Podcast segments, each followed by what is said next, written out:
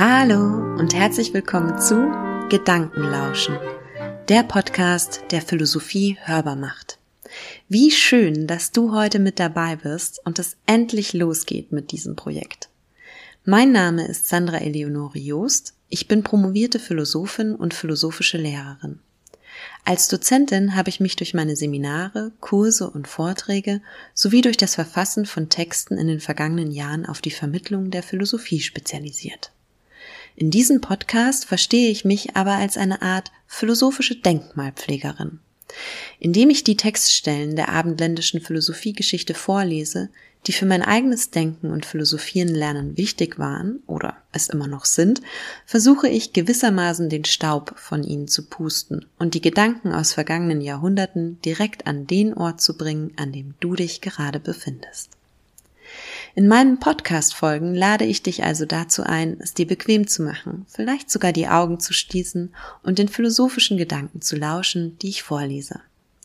Zwar bin ich auch der Ansicht, dass Philosophieren nur im Gespräch stattfinden kann, in einem lebendigen Austausch zwischen Denkenden. Aber ich denke, dieser Austausch profitiert davon, wenn wir ruhige Momente zwischendurch nutzen, in denen wir uns sammeln. Momente, in denen wir uns noch nicht der Frage nach einer Positionierung stellen, sondern einfach mal zuhören, was bereits von wem schon gedacht wurde und ob uns das irgendwie in unserem eigenen Denken voranbringen kann. Das, was ich hier versuche hörbar zu machen, ist also eine Einladung, mit philosophischen Texten ins Gespräch zu kommen. Nicht mehr und nicht weniger. Die erste Folge ist reserviert für den Philosophen, dem ich die größte Aufmerksamkeit in meinem Studium zukommen habe lassen. Immanuel Kant.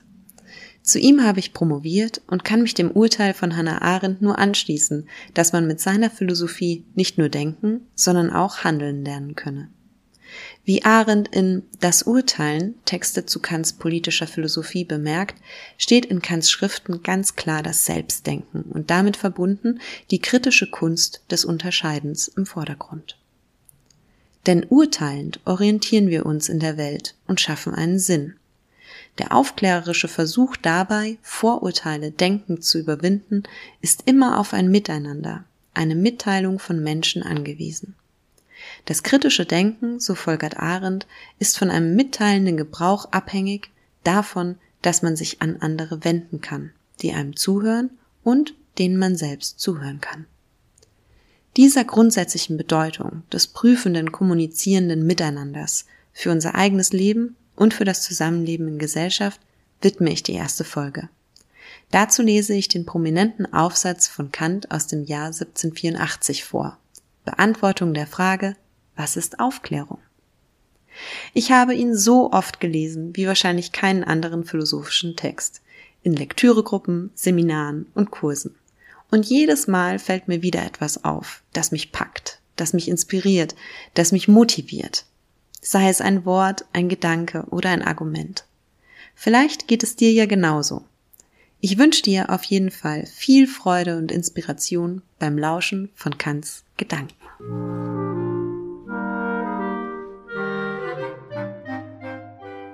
Beantwortung der Frage, was ist Aufklärung? Aufklärung ist der Ausgang des Menschen aus seiner selbst verschuldeten Unmündigkeit. Unmündigkeit ist das Unvermögen, sich seines Verstandes ohne Leitung eines anderen zu bedienen. Selbstverschuldet ist diese Unmündigkeit, wenn die Ursache derselben nicht am Mangel des Verstandes, sondern der Entschließung und des Mutes liegt, sich seiner ohne Leitung eines anderen zu bedienen. Sapere aude, habe Mut, dich deines eigenen Verstandes zu bedienen, ist also der Wahlspruch der Aufklärung.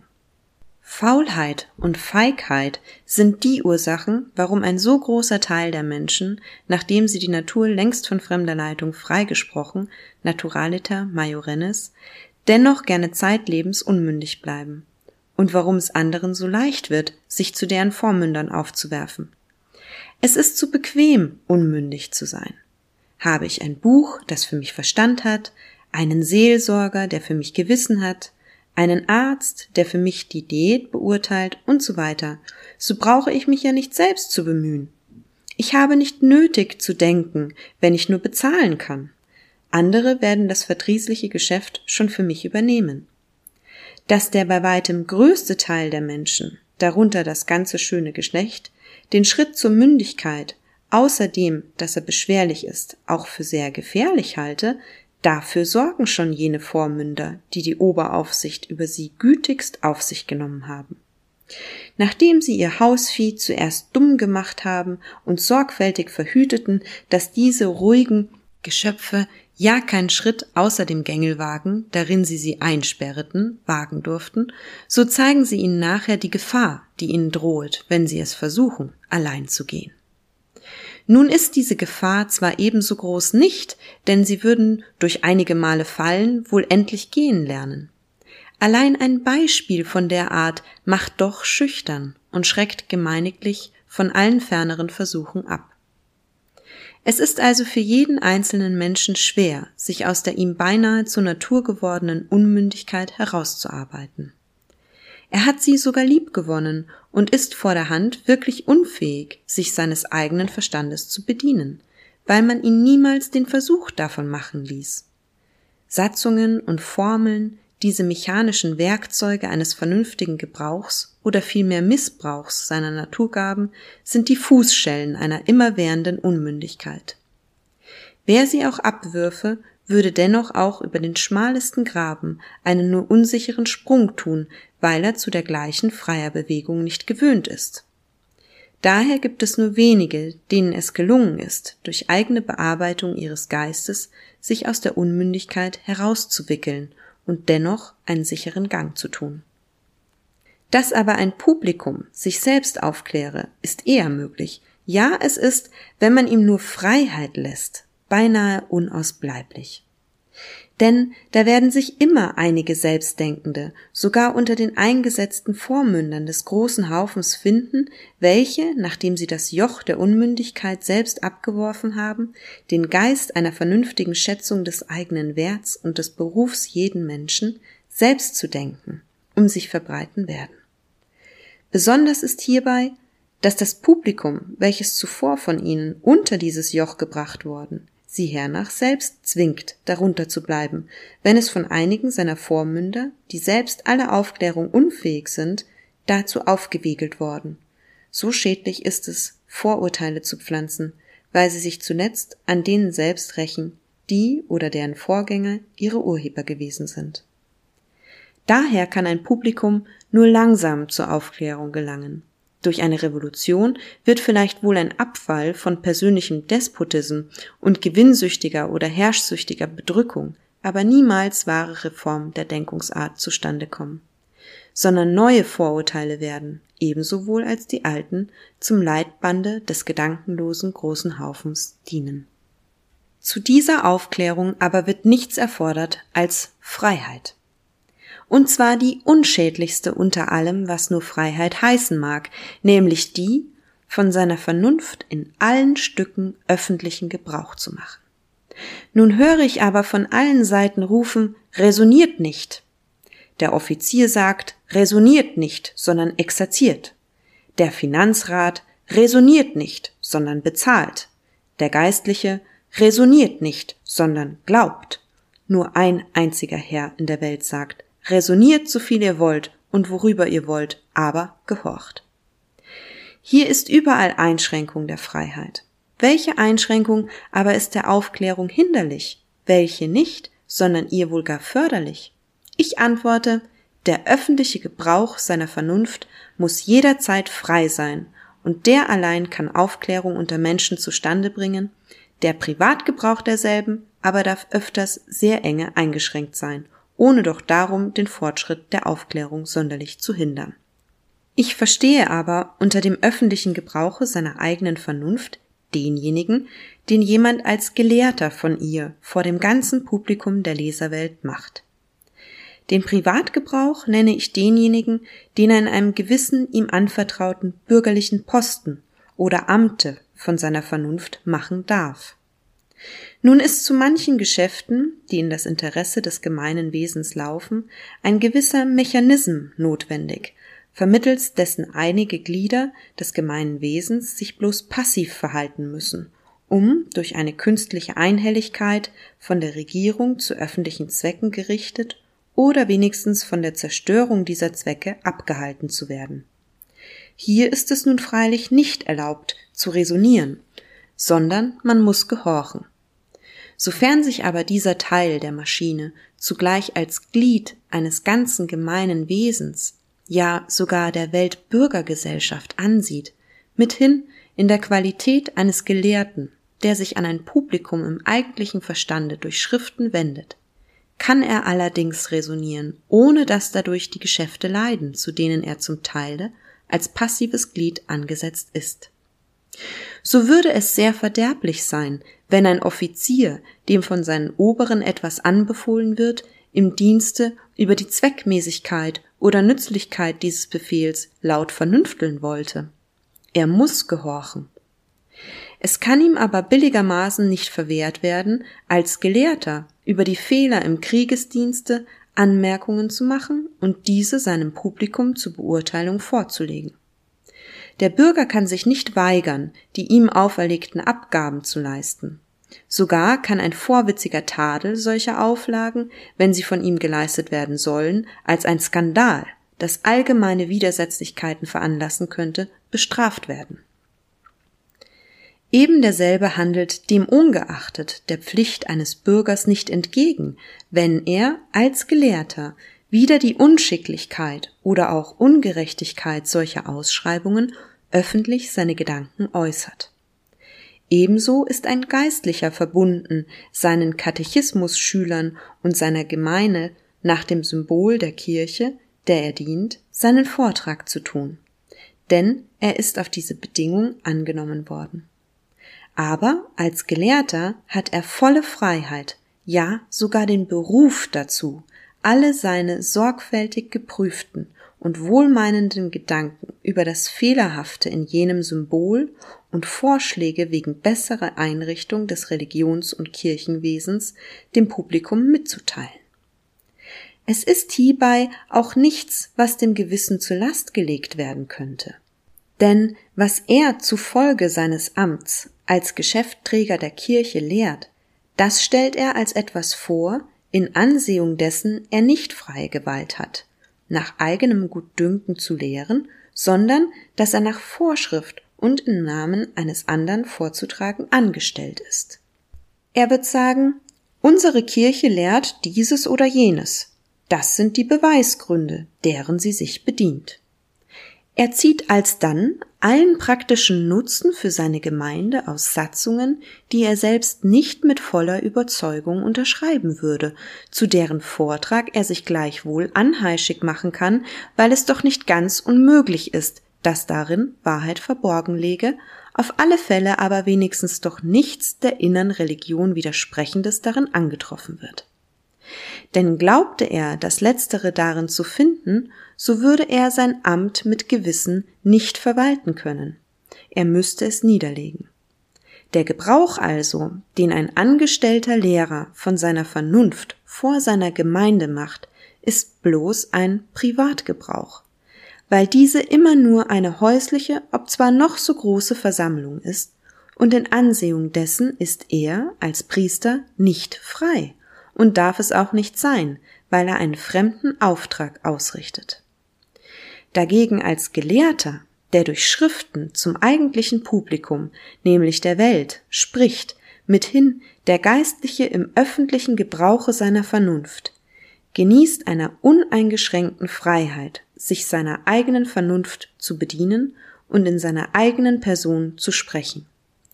Denn dass die Vormünder des Volks in geistlichen Dingen selbst wieder unmündig sein sollen, ist eine Ungereimtheit, die auf Verewigung der Ungereimtheiten hinausläuft. Aber sollte nicht eine Gesellschaft von Geistlichen, etwa eine Kirchenversammlung oder eine ehrwürdige Klasses, wie sie sich unter den Holländern selbst nennt, berechtigt sein, sich eidlich untereinander auf ein gewisses unveränderliches Symbol zu verpflichten um so eine unaufhörliche Obervormundschaft über jedes ihrer Glieder und vermittelst ihrer über das Volk zu führen und diese sogar zu verewigen? Ich sage, das ist ganz unmöglich. Ein solcher Kontrakt, der auf immer alle weitere Aufklärung vom Menschengeschlechte abzuhalten geschlossen würde, ist schlechterdings null und nichtig. Und sollte er auch durch die oberste Gewalt, durch Reichstege und die feierlichsten Friedensschlüsse bestätigt sein. Ein Zeitalter kann sich nicht verbünden und darauf verschwören, das Folgende in einen Zustand zu setzen, darin es ihm unmöglich werden muss, seine vornehmlich so sehr angelegentliche Erkenntnisse zu erweitern, von Irrtümern zu reinigen und überhaupt in der Aufklärung weiterzuschreiten. Das wäre ein Verbrechen wider die menschliche Natur, deren ursprüngliche Bestimmung gerade in diesem Fortschreiten besteht. Und die Nachkommen sind also vollkommen dazu berechtigt, jene Beschlüsse als unbefugter und frevelhafter Weise genommen zu verwerfen. Der Probierstein alles dessen, was über ein Volk als Gesetz beschlossen werden kann, liegt in der Frage, ob ein Volk sich selbst wohl ein solches Gesetz auferlegen könnte? Nun wäre dieses Wohl gleichsam in der Erwartung eines Bessern auf eine bestimmte kurze Zeit möglich, um eine gewisse Ordnung einzuführen, indem man es zugleich jedem der Bürger vornehmlich dem Geistlichen freiließe, in der Qualität eines Gelehrten öffentlich, das ist durch Schriften, über das Fehlerhafte der dermaligen Einrichtung seine Anmerkungen zu machen, indessen die eingeführte Ordnung noch immer fortdauerte, bis die Einsicht in die Beschaffenheit dieser Sachen öffentlich so weit gekommen und bewähret worden, dass sie durch Vereinigung ihrer Stimmen, wenngleich nicht aller, einen Vorschlag vor den Thron bringen könnte, um diejenigen Gemeinden in Schutz zu nehmen, die sich etwa nach ihren Begriffen der besseren Einsicht zu einer veränderten Religionseinrichtung geeinigt hätten, ohne doch diejenigen zu hindern, die es beim Alten wollten bewenden lassen. Aber auf eine beharrliche, von niemanden öffentlich zu bezweifelnde Religionsverfassung, auch nur binnen der Lebensdauer eines Menschen sich zu einigen und dadurch einen Zeitraum in dem Fortgange der Menschheit zur Verbesserung gleichsam zu vernichten und fruchtlos, dadurch aber wohl gar der Nachkommenschaft nachteilig zu machen, ist schlechterdings unerlaubt. Ein Mensch kann zwar für seine Person und auch alsdann nur auf einige Zeit in dem, was ihm zu wissen obliegt, die Aufklärung aufschieben, aber auf sie Verzicht zu tun, es sei für seine Person, mehr aber noch für die Nachkommenschaft, heißt die heiligen Rechte der Menschheit verletzen und mit Füßen treten. Was aber nicht mal ein Volk über sich selbst beschließen darf, das darf noch weniger ein Monarch über das Volk beschließen. Denn sein gesetzgebendes Ansehen beruht eben darauf, dass er den gesamten Volkswillen in dem seinigen vereinigt. Wenn er nur darauf sieht, dass alle wahre oder vermeinte Verbesserung mit der bürgerlichen Ordnung zusammenbestehe. So kann er seine Untertanen übrigens nur selbst machen lassen, was sie um ihres Seelenheils willen zu tun nötig finden. Das geht ihn nichts an. Wohl aber zu verhüten, dass nicht einer den andern gewalttätig hindere, an der Bestimmung und Beförderung desselben nach allem seinen Vermögen zu arbeiten. Es tut selbst seiner Majestät Abbruch, wenn er sich hierin mischt, indem er die Schriften, wodurch seine Untertanen ihre Einsichten ins Reine zu bringen suchen, seiner Regierungsaufsicht würdigt, sowohl wenn er dieses aus eigener höchsten Einsicht tut, wo er sich dem Vorwurfe aussetzt. Caesar non est supra grammaticus. Übersetzt, der Kaiser steht nicht über den Grammatikern als auch und noch weit mehr, wenn er seine oberste Gewalt so weit erniedrigt, den geistlichen Despotism einiger Tyrannen in seinem Staate gegen seine übrigen Untertanen zu unterstützen. Wenn denn nun gefragt wird, leben wir jetzt in einem aufgeklärten Zeitalter? So ist die Antwort nein, aber wohl in einem Zeitalter der Aufklärung dass die Menschen, wie die Sachen jetzt stehen, im Ganzen genommen, schon imstande wären oder darin auch nur gesetzt werden könnten, in Religionsdingen sich ihres eigenen Verstandes ohne Leitung eines andern sicher und gut zu bedienen. daran fehlt noch sehr viel. Allein, dass jetzt ihnen doch das Feld geöffnet wird, sich dahin frei zu bearbeiten und die Hindernisse der allgemeinen Aufklärung oder des Ausganges aus ihrer selbstverschuldeten Unmündigkeit allmählich weniger werden. Davon haben wir doch deutliche Anzeigen. In diesem Betracht ist dieses Zeitalter das Zeitalter der Aufklärung oder das Jahrhundert Friedrichs. Ein Fürst, der es seiner nicht unwürdig findet, zu sagen, dass er es für Pflicht halte, in Religionsdingen den Menschen nichts vorzuschreiben, sondern ihnen darin volle Freiheit zu lassen, der also selbst den hochmütigen Namen der Toleranz von sich ablehnt, ist selbst aufgeklärt und verdient, von der dankbaren Welt und Nachwelt als derjenige gepriesen zu werden, der zuerst das menschliche Geschlecht der Unmündigkeit wenigstens von Seiten der Regierung entschlug und jedem freiließ, sich in allem, was Gewissensangelegenheit ist, seiner eigenen Vernunft zu bedienen. Unter ihm dürfen verehrungswürdige Geistliche, unbeschadet ihrer Amtspflicht, ihre vom angenommenen Symbol hier oder da abweichenden Urteile und Einsichten in der Qualität der Gelehrten frei und öffentlich der Welt zur Prüfung darlegen. Noch mehr aber jeder andere, der durch keine Amtspflicht eingeschränkt ist. Dieser Geist der Freiheit breitet sich auch außerhalb aus, selbst da, wo er mit äußeren Hindernissen einer sich selbst missverstehenden Regierung zu ringen hat. Denn es leuchtet dieser doch ein Beispiel vor, dass die Freiheit für die öffentliche Ruhe und Einigkeit des gemeinen Wesens nicht das Mindeste zu besorgen sei. Die Menschen arbeiten sich von selbst nach und nach aus der Ruhigkeit heraus, wenn man nur nicht absichtlich künstelt, um sie darin zu erhalten. Ich habe den Hauptpunkt der Aufklärung die des Ausganges der Menschen aus ihrer selbstverschuldeten Unmündigkeit vorzüglich in Religionssachen gesetzt, weil in Ansehung der Künste und Wissenschaften unsere Beherrscher kein Interesse haben, den Vormund über ihre Untertanen zu spielen.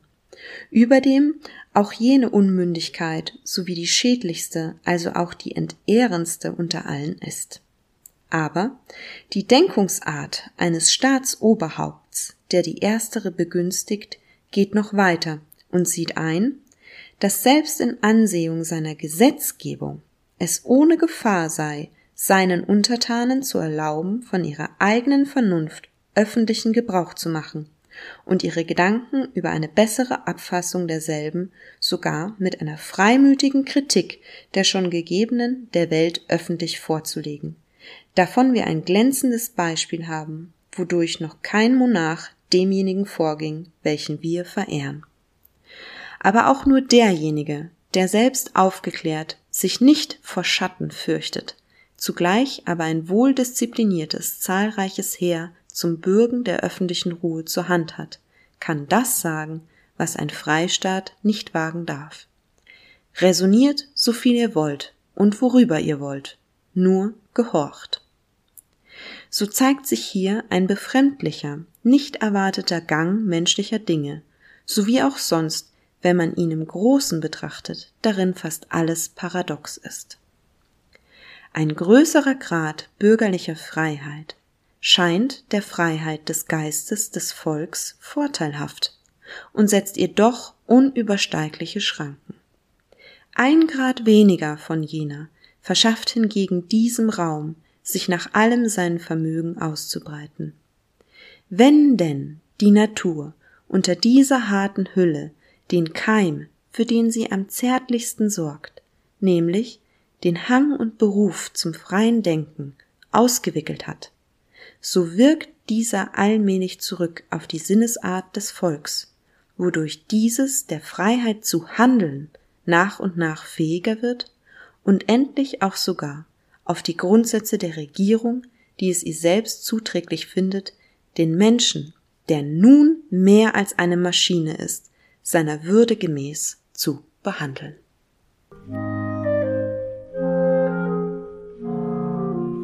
Das ist also der Aufsatz, den Kant vor über 200 Jahren mit seinen Zeitgenossen teilte, die sich gemeinsam auf die Suche danach machten, was sie denn eigentlich sei, diese Aufklärung, nach der nun im 18. Jahrhundert so stark verlangt wurde. Genau vorgelesen habe ich den Text aus der von Wilhelm Weischädel herausgegebenen Werksausgabe Immanuel Kant, Werke in zehn Bänden. Wer jetzt den ein oder anderen Gedanken zur Freiheit, zur Weltbürgergesellschaft oder zur Würde des Menschen spannend findet und sich näher damit beschäftigen möchte, sei das eigenständige Stöbern in Kants Texten empfohlen. Neben den eher schwierigen theoretischen Schriften im engen philosophischen Sinn hat er auch viele Aufsätze derart verfasst wie eben dieser zur Aufklärung. Vielleicht mutet die Sprache hier und da etwas alt an, aber Kant zeigt sich in diesen Aufsätzen, wie etwa Idee zu einer allgemeinen Geschichte in weltbürgerlicher Absicht oder was heißt sich im Denken orientieren, von einer schriftstellerisch doch recht zugänglichen Seite. Übrigens findet sich mittlerweile die Akademieausgabe aller Texte Kants auch kostenlos im Internet. Die Seite Corpora kümmert sich um die Bereitstellung und Pflege der elektronischen Form der gesammelten Werke Kants. Insofern schau gerne mal dort vorbei. Vielleicht spricht dich ja ein Titel besonders an. Die von mir erwähnten Aufsätze befinden sich in Band 8 mit dem Titel Abhandlungen nach 1781. Aber ich glaube, so viel kann ich verraten. Es war mit ziemlicher Sicherheit auch nicht die letzte Folge, in der ich einen Kant-Text vorlese. Insofern viel Freude beim Nachdenken und bis zum nächsten Mal. Alles Gute, eure Sandra.